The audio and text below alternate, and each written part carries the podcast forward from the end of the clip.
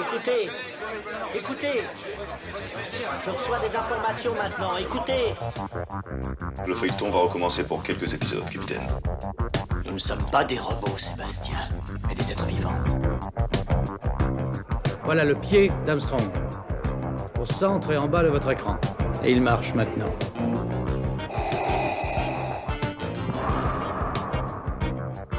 On peut dire aujourd'hui que la science-fiction est bel et bien partout. Tu veux dire qu'on est dans un programme informatique Est-ce vraiment si invraisemblable Si mes calculs sont exacts, attends-toi à voir quelque chose qui décoiffe. Bonjour à toutes et à tous, vous écoutez C'est plus que de la SF, le podcast hebdomadaire sur la science-fiction animée et produit par l'œil de chéri. Nous avons la chance de vous présenter une émission exceptionnelle en la présence d'Hugo Oui, l'auteur de Silo est avec nous pour parler de la récente adaptation de ce roman sur Apple TV+. Après Foundation for All Mankind et Severance, la plateforme continue de s'imposer comme étant incontournable quand on aime la science-fiction. Regardez Silo, ça vient de sortir et c'est excellent, c'est surtout très fidèle au roman. Nous remercions les éditions Actes Sud qui nous ont mis en contact avec l'auteur, ainsi qu'Apple France pour avoir permis cet entretien. Comme d'habitude, c'est Audrey Allaire qui sera notre interprète. Merci à elle. Alors, on se met dans l'ambiance en écoutant un extrait de la bande-annonce de Silo qui résume parfaitement les enjeux de ce classique post-apocalyptique et on commence notre interview avec l'auteur. Bonne émission à vous.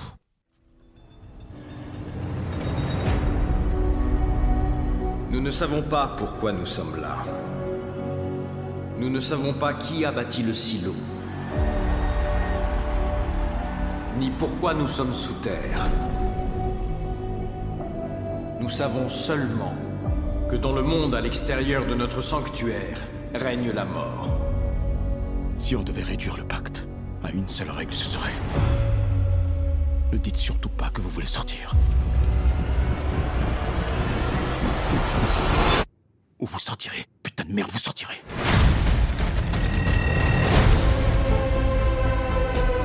Ça t'arrive jamais de penser au monde au-delà du silo Peut-être que ce qu'on voit ici, ce n'est pas ce qu'il y a en surface.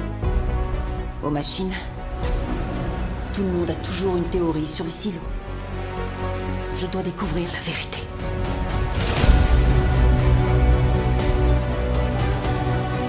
Je crois que les réponses à de nombreuses questions sont sur ce disque dur. Vous devez rester tranquille. Et vous faire la plus discrète possible.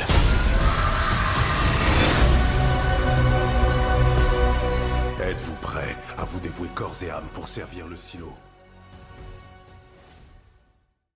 Hugo Oui, bonjour et, et bienvenue dans notre podcast. Thank you for having me. Merci de m'avoir accueilli. Vous venez de connaître un des plus grands rêves pour un écrivain qui est de voir son roman adapté. Silo vient tout juste de débarquer sur la plateforme Apple TV+. Cela fait quel effet? I'm still trying to believe it. Um, it's been donc, euh, j'ai toujours du mal à, à y croire. Hein. Ça a été euh, un process euh, à peu près de 12 ans euh, euh, pour que, de travail pour que ça se finisse par se faire. Tout le monde me demandait tout le temps euh, quand est-ce que ça va arriver, quand est-ce qu'on va le voir? Et puis, je me disais, mais non, mais ça va jamais arriver. arrêtez d'y croire, c'est pas possible. Et puis là, dans les quelques dernières semaines, tout s'est accéléré et je commence à peine à croire que ça y est, les gens peuvent voir le résultat. Cela a été un, un marathon car Silo est sorti en 2011 sur Amazon en auto-édition, puis en janvier 2012 en librairie. Euh, la 20th Century Studio a acquis les droits d'adaptation en mai de la même année. Il a fallu attendre plus de 10 ans pour que finalement Apple sorte votre livre en série. Comment vous expliquez que cela a été aussi long? I think it's kind of normal. Uh, a lot Donc je pense que c'est en fait un, un, délai assez normal. D'ailleurs, il faut penser que peut-être le, le, délai normal pour ça, c'est jamais. Euh, par exemple, j'ai un de mes, mes, auteurs favoris de science-fiction, euh, qui est aussi un très bon ami, euh, Neil Stephenson. C'est un, vraiment un des meilleurs auteurs de science-fiction, selon moi.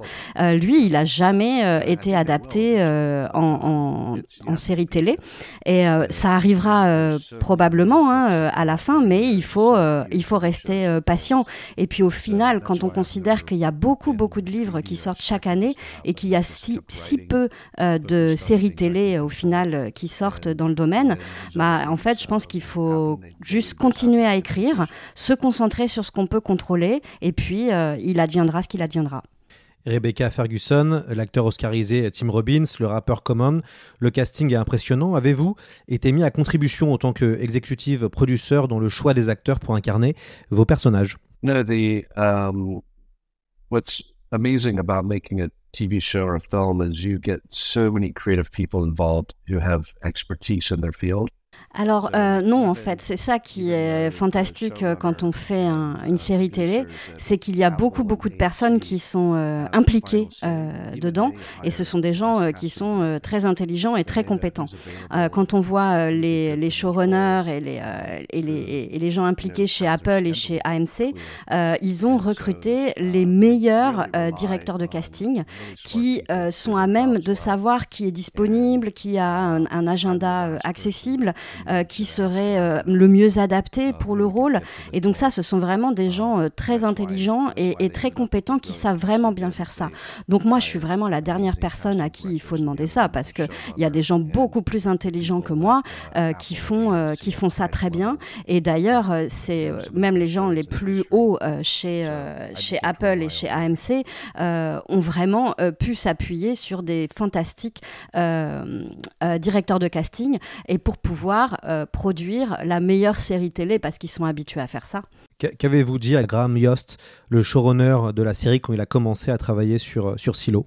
Uh, I told him my dad was his biggest fan. My uh, father watched a lot of TV, but Justified was his favorite show of all time. That was the show that um, en fait, euh, mon père est, est l'un des plus grands fans de Graham. Euh, il l'a été euh, depuis son premier, sa première série télé. Et je sais que euh, Graham aussi a, beaucoup euh, aimé les livres, notamment euh, War, Gay, Guerre, et que à l'époque où Sony essayait d'acquérir les droits pour faire la série télé, il était déjà intéressé par la question et, impliqué. Donc en fait, ça, a été un, long process que lui-même a connu, et comme il est vraiment très intelligent et aussi il a un ego très restreint, il est très humble vraiment un génie, donc ça c'est très très agréable de travailler avec lui. Adapter, c'est des fois trahir. Est-ce qu'il a fallu faire des concessions pour que l'adaptation de Silo colle parfaitement avec les, les, attentes des spectateurs?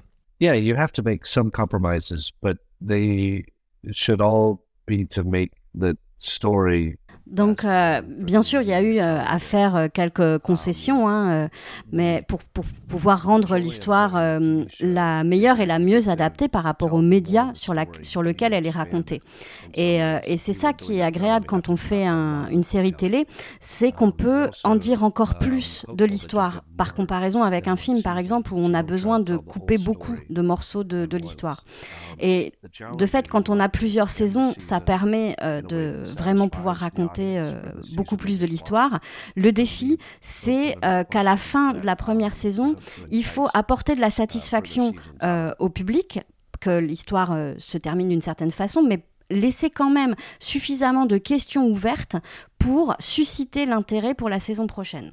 Comment euh, situez-vous Silo entre les autres séries de science-fiction sur la plateforme Apple TV ⁇ Il y a For All Mankind, Foundation, Severance. Moi, je vois une forme de cohérence. Silo apporte de la dystopie et du post-apo. Yeah, I think what's great is um, all of those shows kind of fit in a theme without telling the same story. Donc, ce que je trouve génial, c'est que toutes ces euh, séries télé, euh, c'est un peu, elles sont toutes sur le même thème, mais elles racontent une histoire différente. Et, euh, et ça, je suis vraiment fan des, des séries télé de, de, la plateforme Apple parce que c'est vraiment la plateforme où on a les meilleures séries de science-fiction. Severance, c'est vraiment la meilleure série que j'ai vue l'année dernière. Il n'y a aucune comparaison possible. For All Mankind, c'est pareil, c'est vraiment une des meilleures parce qu'en plus, elle raconte vraiment euh, une idée euh, de science-fiction, mais avec une, une, histoire qui est vraiment très humaine.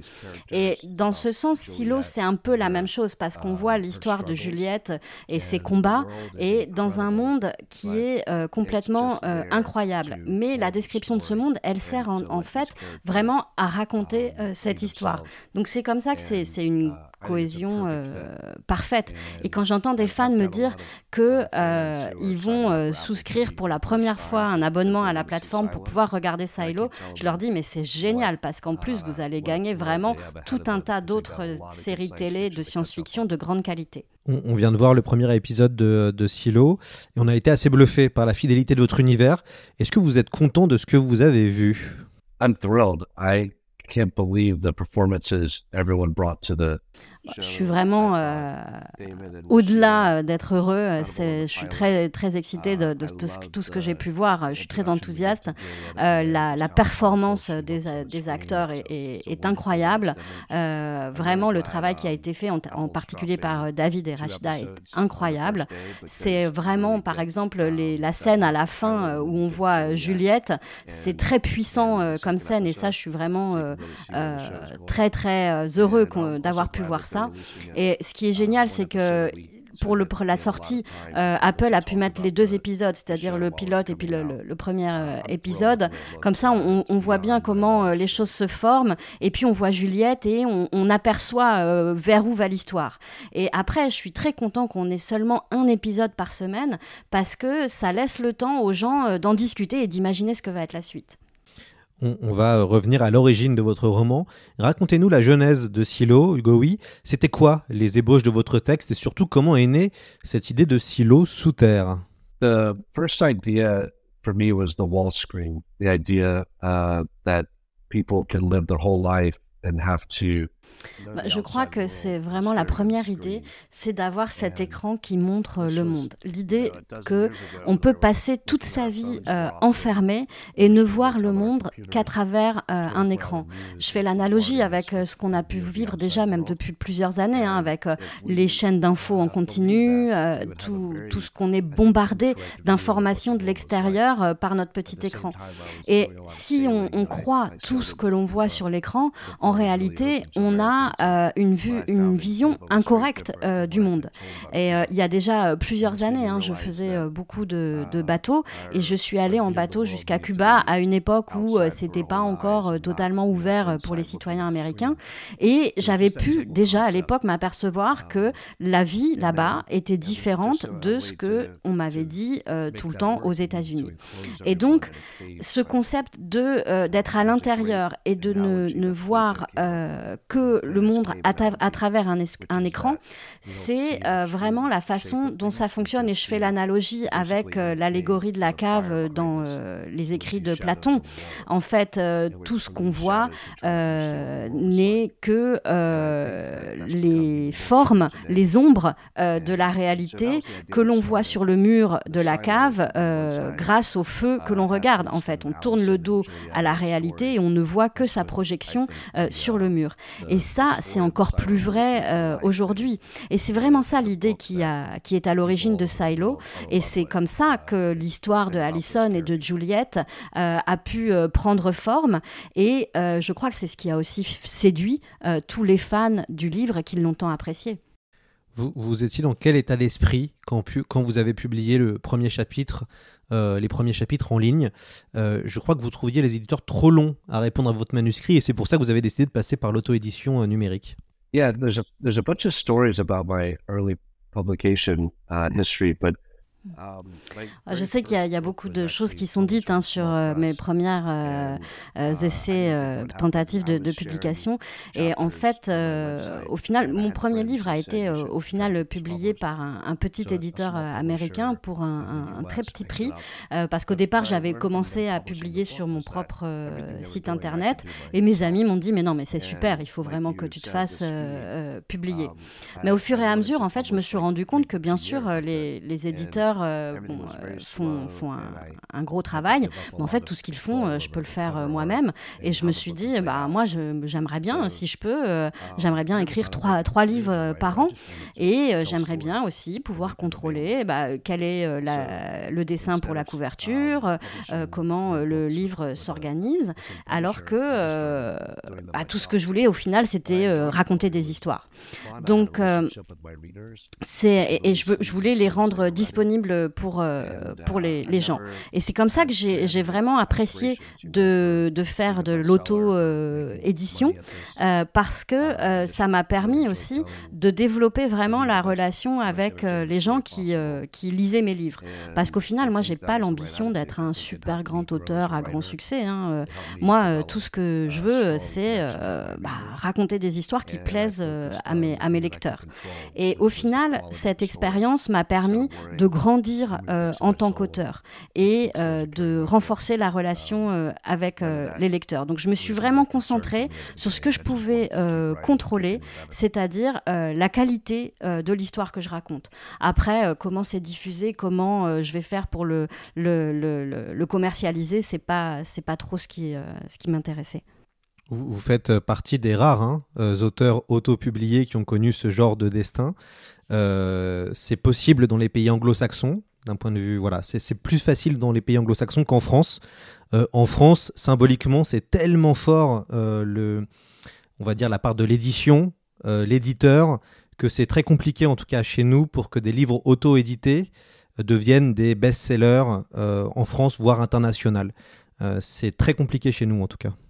Yeah, that was what people told me when I was deciding to self publish. I think um, it's a self fulfilling prophecy. The uh, best writers are told that the best writers don't self publish, and so no one does. Donc euh, c'est vraiment euh, ce que vous dites, c'est ce qu'on m'a déjà euh, raconté. Et je pense que ça, ça devient pratiquement une, une prophétie autoréalisatrice en fait. C'est les meilleurs auteurs ne font pas d'auto-édition, donc bah, ils n'en font pas. Et alors qu'en réalité, je pense que les, les lecteurs ne prêtent pas attention à ça. Hein. Et surtout, on le voit maintenant avec l'essor, par exemple, des audiobooks. Donc il faudrait vraiment tenter euh, le défi hein, pour savoir euh, comment euh, ça se passerait. Il faudrait voir quelques-uns des meilleurs auteurs essayer l'auto-édition pour voir si, si ça fonctionnerait. Au final, je crois que chaque pays a une relation différente avec la lecture et avec les livres. Je sais qu'en France, les Français, vous êtes très passionnés par la lecture et par les, par les livres. et vous avez une relation particulière avec vos, vos magasins de, de, de livres comme en France, comme en Allemagne. Euh, vous avez aussi, euh, c'est un honneur, euh, c'est vraiment une valeur en soi d'avoir une bibliothèque à la maison, comme vous. Hein, derrière vous, vous avez votre bibliothèque chez vous, je vois à l'écran.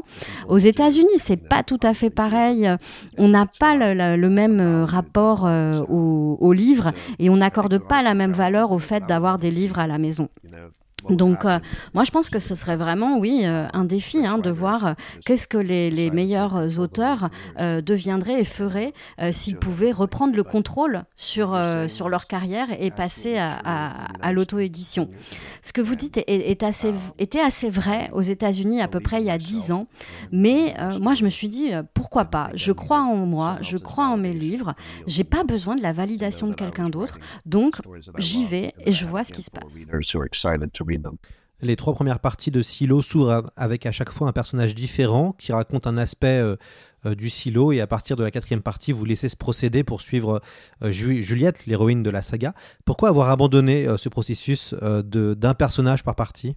Well, I, for one thing, um, I didn't want to be predictable, and I think what makes the the book very surprising is that characters who look like they'll be the main character donc, euh, j'aime pas trop être euh, trop prévisible. Euh, j'aime bien surprendre les lecteurs. Et puis, j'aime bien qu'un personnage qui a l'air de devenir vraiment important et qui pourrait être le héros de l'histoire, bah, en fait, il finit par mourir et, il meurt pour de vrai. Il revient pas. donc, quand on arrive dans l'histoire au moment où on est avec Juliette, on a déjà perdu plusieurs personnages. Et c'est ce qui fait qu'elle devient elle-même un personnage euh, si important, beaucoup plus important que ce qu'on pensait. Et euh, tout le temps, on n'est jamais sûr qu'elle va rester parce qu'on se dit oh là là, maintenant ça y est, c'est la fin, ah, ça y est, c'est vraiment la fin pour elle. Et en fait, c'est pas le cas. Et, euh, et donc, c'est pas vraiment une formule que j'ai appliquée, mais ça a fini par se faire comme ça. Et une autre raison pour laquelle euh, je me suis ensuite concentrée sur Juliette, c'est qu'au fur et à mesure de l'histoire, je recevais beaucoup d'emails de gens qui me disaient qu'ils l'adoraient, qu'elle comptait vraiment pour eux, et, euh, et qu'au final, euh, il serait vraiment super triste et il me pardonnerait pas si jamais euh, il lui arrivait vraiment quelque chose de terrible. Donc, j'adore surprendre mes lecteurs, mais j'aime pas briser leur cœur. Donc, au final, euh, l'histoire, elle devient euh, vraiment euh, l'histoire de, de, Juliette, cette trilogie. Et, et j'adore ça. Et je vraiment, c'est une célébration de, de l'histoire de Juliette, même si je la mets vraiment à travers des épreuves très très difficiles. C'est vraiment l'idée qu'on peut aller voir l'histoire jusqu'au bout avec elle. Quels sont les, auteurs qui vous ont inspiré, Hugo Oui Alors, vous l'avez cité tout à l'heure, moi j'ai pensé à la, République de Platon avec l'allégorie de, la, caverne. Euh, j'ai aussi pensé à La vérité avant-dernière de Philippe Cadic. Euh, bref, c'est quoi un peu les, livres qui, vous ont inspiré pour Silo, s'il y en a eu, bien sûr? Uh, It's funny, I love Philip K. Dick, but I never read An Ultimate Truth. It wasn't until after um, Silo came out that I had people suggesting other stories that had a lot of similar themes. Um, and uh, it's really cool to see some of my favorite writers that were writing Donc euh, c'est marrant parce que effectivement euh, j'adore euh, Philippe Cadic, mais j'ai pas lu La Vérité avant dernière et c'est après que Silo a été publié que les gens ont commencé à me suggérer des, des similarités, des ressemblances avec l'histoire de Philippe Cadic. Et ça, je dois dire, j'adore voir a posteriori qu'effectivement il y a des, des ressemblances avec des choses qu'ont écrit mes auteurs préférés. Mais au final mon inspiration, elle vient pas seulement des livres, elle vient de partout. Des livres, de la télé, des films et même euh, des jeux vidéo. Euh, par exemple, plein de gens m'ont fait aussi la réflexion que ça pouvait euh, ressembler beaucoup aux jeux vidéo Fallout. Et en fait, moi, j'ai grandi en jouant à ce jeu vidéo qui se passe dans un monde post-apo, voilà, que vous connaissez probablement. Et aussi, une des grosses influences pour moi, je pense, ça a été le fait de grandir dans un monde pendant la guerre froide. Parce que euh, aux États-Unis, pendant cette époque-là, on, parlait de, silos de missiles partout, euh, on parlait de construire des bunkers à la maison ou des abris anti-bombes. Et moi, j'avais 5-6 euh, ans à l'époque. Donc, euh, je, je, crois que tout ça, ça transparaît au fur et à mesure dans mes livres. J'ai écrit une vingtaine de, de livres et je pense qu'au final, ça devient un peu comme un, un testament de mon profil euh, psychologique euh, parce que euh, petit à petit, euh, mes traumas personnels, mes expériences personnelles, la personne que j'espérais euh, devenir, euh, tout ça, ça finit par ressortir, par apparaître, par petites touches dans mes histoires. Et puis, il y a aussi quelque chose, c'est Ground Zero à New York pour le, le, 11 septembre, qui est important pour moi, qui a toujours été dans, dans, mon esprit, euh, et, euh, et, également la relation avec mon père. Il y a aussi euh, mon amour pour ma mère, pour ma sœur, pour ma compagne, parce que à un moment, j'ai je, j'ai beaucoup d'admiration pour ces femmes puissantes qui arrivent à dépasser des obstacles incroyables. Donc je crois qu'au final, la plus grosse influence sur mon écriture, ça a été euh, ma vie et les épreuves que j'ai traversées. Dans euh, Silo, les personnages sont sûrs qu'un complot euh, règne dans la cité. Euh, on peut en ce sens faire un parallèle avec l'explosion grandissante des thèses complotistes partout dans le monde. Est-ce que Silo, c'est pas un grand, c'est pas une grande série sur le complot? Yeah, I I'm always entertained by conspiracy theories, but I I'm not one who believes in them myself. Um, Bon, je, les, les, théories du complot, euh, ça, ça m'amuse beaucoup, hein, mais je, je, je n'y crois pas. Mais c'est vrai que, euh, bah, surtout récemment, hein, elles sont vraiment euh, venues euh, sur le devant de la scène, et euh, notamment euh, sur tout ce qui était bah, la question des complots financiers, avec l'affaire Enron, avec l'affaire Bernie Madoff. Mais on n'est pas dans une cabale complètement secrète. Et, et, je crois que ce qui, ce qui attire les gens, c'est quand ils qu'ils ont vraiment peur en fait d'être en, en, charge de leur propre vie. Et, et l'idée que l'informatique permet de conserver des informations sur tout le monde et de décider qu'est-ce qu'on utilise contre qui à quel moment, ça c'est quelque chose que dont j'avais pas euh, conscience avant. Par exemple, quand on voit bah, à certaines époques l'Allemagne, la Russie ou la Corée du Nord, où tout le monde écoute euh, chacun les uns les autres, son voisin et sa famille, euh, ça c'était vraiment quelque chose dont j'avais pas idée que c'était possible avant. Et quand, par exemple, l'affaire Snowden est sortie après la publication de Silo, les fans m'ont écrit en me disant mais, mais qu'est-ce que tu sais vraiment à propos de ça? Mais moi je, je sais rien, je fais juste inventer des histoires. Mais je crois qu'au final, ben, les histoires, ça raconte beaucoup sur euh, la nature humaine. Et euh, alors après, moi, je suis vraiment un optimiste. Hein. Je pense que le monde s'améliore, mais il s'améliore aussi euh, grâce bah, aux histoires qu'on peut raconter, grâce à la littérature, et notamment aux dystopies, comme par exemple 1984 ou Le meilleur des mondes, ou la la Servante écarlate, ou même euh, le comic books que j'adore vraiment, euh, qui est euh, Watchmen. Je pense que toutes ces œuvres sont un peu des, comme des signaux, des panneaux signalétiques sur le bord de la route pour nous dire attention, la pente est glissante, c'est, faut faire attention à telle et telle chose, il faut pas glisser sur le mauvais terrain. Alors je pense pas que mes histoires à moi, elles soient dans la même catégorie que tous ces classiques, mais j'ose espérer que je participe un peu du, du même thème et, euh, et dans le même objectif, c'est-à-dire bah, on, on, reste vigilant, on essaie d'être bienveillant les uns envers les autres et euh, comme ça, on fait en sorte que le monde euh, s'améliore. Alors, je ne crois pas aux théories du complot en elles-mêmes, mais je pense qu'effectivement, les, les, théories du complot existent et c'est à ça qu'il faut être vigilant pour améliorer le monde. C'est quoi la, votre définition d'un bon roman de science-fiction um, It's my personal definition guides my own writing. I think the best science fiction novel has one big idea and then tells a story about um, characters that we would recognize uh, dealing with that idea.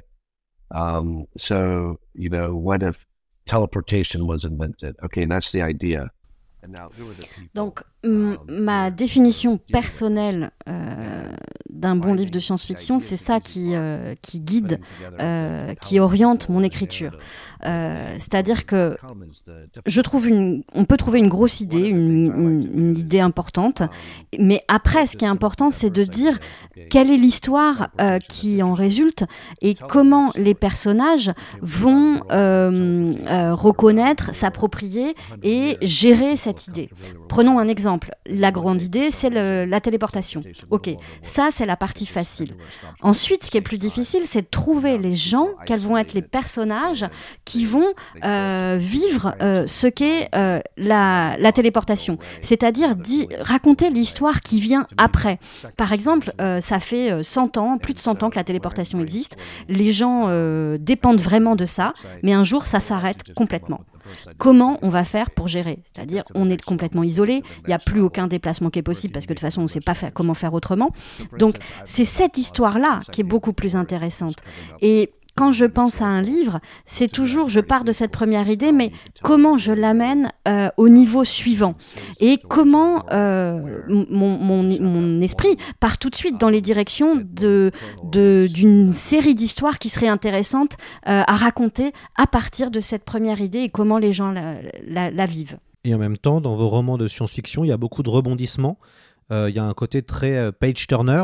Et alors, c'est quoi la la méthode Hugo S'il y avait une méthode d'écriture, ce serait quoi pour vous? Yeah, I think the, the, the key for me is you always want to be raising interesting questions while you're answering old questions. Donc je crois que la clé, c'est de soulever des nouvelles questions intéressantes en même temps qu'on est en train de répondre aux anciennes questions. Euh, c'est quelque chose que j'ai vraiment appris notamment euh, grâce aux séries télé ou aux comic books. C'est-à-dire que chaque euh, item, chaque épisode raconte une petite histoire, mais qui s'insère dans une plus grande histoire qui fait vraiment un arc complet. C'est ça qui, permet de garder l'intérêt dans, dans l'histoire. quand le, premier livre de la série Silo est, est, sorti, en fait, c'est ça qui m'a permis, comme c'est sorti par épisode, ça a aussi permis de construire euh, cette façon de raconter l'histoire qui a toujours des petits moments de suspense, des moments de cliffhanger qui permettent de euh, garder, conserver l'intérêt euh, vivace. C'est-à-dire que quand vous lisez un chapitre et que vous devez attendre parfois euh, plusieurs semaines pour avoir le prochain, euh, on a des alternances de d'une d'une fin un peu au, climax et on attend de pouvoir tourner la page et de savoir la suite. D'ailleurs, c'est souvent ce qu'on m'a dit hein, que à chaque fois on, on, ratait son arrêt de bus ou de métro. bon, je prends ça vraiment comme un compliment quand on me dit que mes histoires euh, empêchent les gens de dormir. Est-ce que l'adaptation, euh, la, récente adaptation de Silo vous donne envie de replonger dans votre univers? Est-ce qu'il y aura de nouveaux livres Silo? Euh, Voilà, est-ce que c'est ça vous donne envie? Yeah, for sure. I um, had a. I've always seen this as uh, three trilogies, a nine book series. Donc euh, en fait, euh, oui, évidemment, j'ai toujours pensé à cette histoire comme euh, trois trilogies en fait, donc neuf livres dans, dans, la série, et je sais déjà ce qu'il y aura dans les trois prochains livres. Mais dans l'intervalle, j'ai d'autres livres à finir, j'ai d'autres histoires à terminer d'abord. Il y a des gens qui attendent la fin d'autres histoires, et puis je, je, trouve que le temps passé qui s'écoule entre euh, les livres permet, me permet de grandir et ça me permet de maturer euh, et d'avoir de, des différentes choses à, à raconter. Et, euh, et, au final, en ce moment, je crois que Silo euh, est dans une a une conclusion assez satisfaisante. Euh, y a, il reste pas trop de questions en suspens, donc pour le moment, euh, Silo se trouve dans une situation euh, plutôt euh, sereine, plutôt sécure, parce que euh, les gens qui le lisent maintenant peuvent être satisfaits de la fin. Donc c'est pour ça que je suis assez euh, précautionneux à l'idée de recommencer et je pense que ce sera pas avant quelques années parce qu'effectivement j'ai d'autres histoires à raconter entre temps. Est-ce que vous, vous, êtes ouvert à ce qu'il y a une à ce qu'il y ait une adaptation de vos romans en bande dessinée? Je vous pose la question, puisque en France, la bande dessinée franco-belge est, très populaire. Est-ce que vous imaginez euh, avoir un espèce de euh, spin-off, de préquel, enfin bref, de d'autres euh, scénarios en bande dessinée?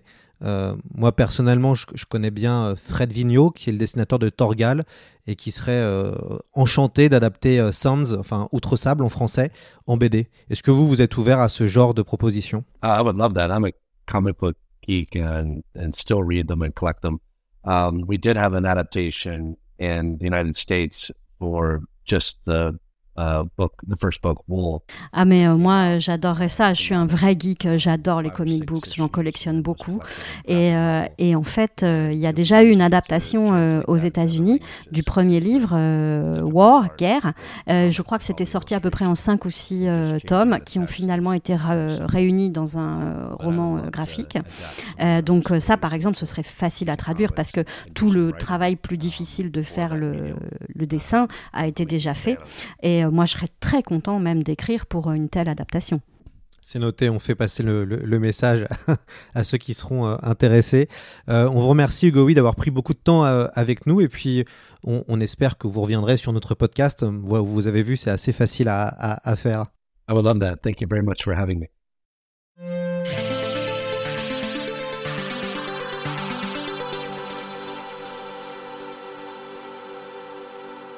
C'est la fin euh, de notre émission. Merci beaucoup à Hugo Oui, mais aussi merci beaucoup à Audrey Allaire pour sa mission d'interprète. Silo est disponible chez Actes Sud et maintenant sur Apple ⁇ pour ceux qui souhaitent voir son excellente adaptation en série TV. Évidemment, si vous avez aimé l'émission ou si vous aimez notre podcast, n'hésitez pas à nous laisser des commentaires, des étoiles, des likes et à partager notre travail. On finit par un extrait de Silo en livre audio qui est disponible sur Audible et qui est lu par Bertrand Pazos.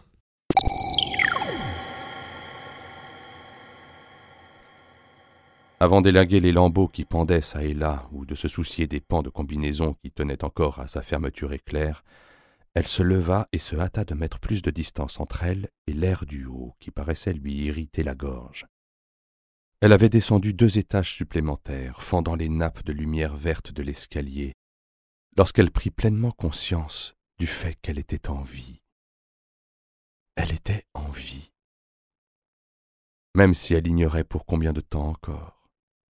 C'était là un fait entièrement nouveau, brutal et beau. Il lui avait fallu trois jours d'une longue ascension dans un escalier pareil à celui-ci pour se faire à l'idée de son destin. Elle avait dû passer un jour et une nuit dans une cellule réservée aux prochains cadavres qui joncheraient le paysage. Et maintenant ça, l'inconcevable traversée du désert interdit, l'entrée par effraction dans l'impénétrable, dans l'inconnu, survivre. Quoi que l'avenir lui réserve, Juliette dévalait pour l'instant des marches étrangères, les pieds nus, la peau fourmillant au contact de l'acier froid, l'air lui brûlant de moins en moins la gorge à chaque nouvelle bouffée, laissant peu à peu derrière elle l'odeur putride et le souvenir de mort. Bientôt il n'y eut plus que le crépitement joyeux de sa descente qui résonnait et dérivait dans les ténèbres vides et solitaires, comme une cloche assourdie qui ne sonnait pas pour les morts, mais pour les vivants. Elle s'arrêta au sixième pour récupérer, et s'attaqua à ce qui restait de sa combinaison de protection. Avec soin, elle trancha sa sous-combinaison au niveau des épaules et des clavicules, pratiquant une entaille circulaire, et tira dans son dos pour la déchirer, arrachant des bandes de ruban thermique au passage. Maintenant que le col du casque était débarrassé du vêtement, il ne restait plus que la fermeture éclair qui pendait dans son dos comme une seconde colonne vertébrale.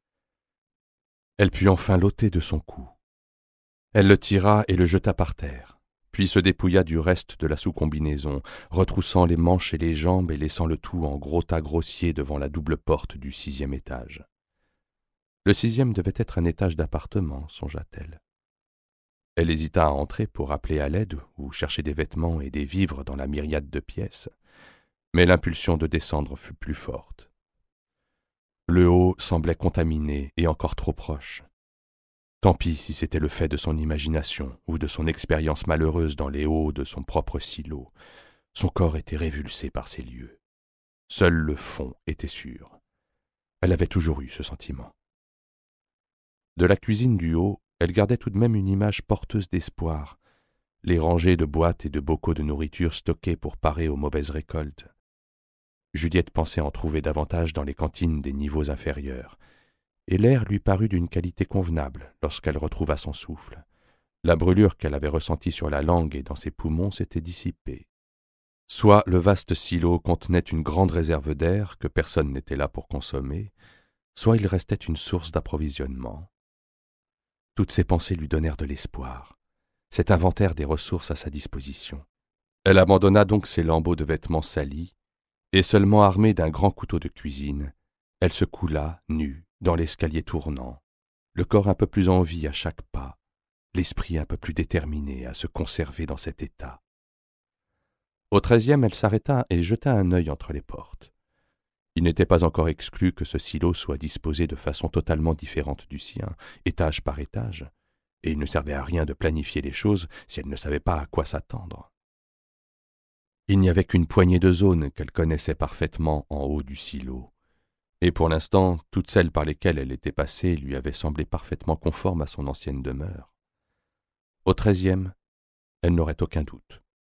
Certaines choses, elle les avait apprises si jeune, son souvenir en était si profond, qu'elles étaient comme des petites pierres logées au cœur de son esprit.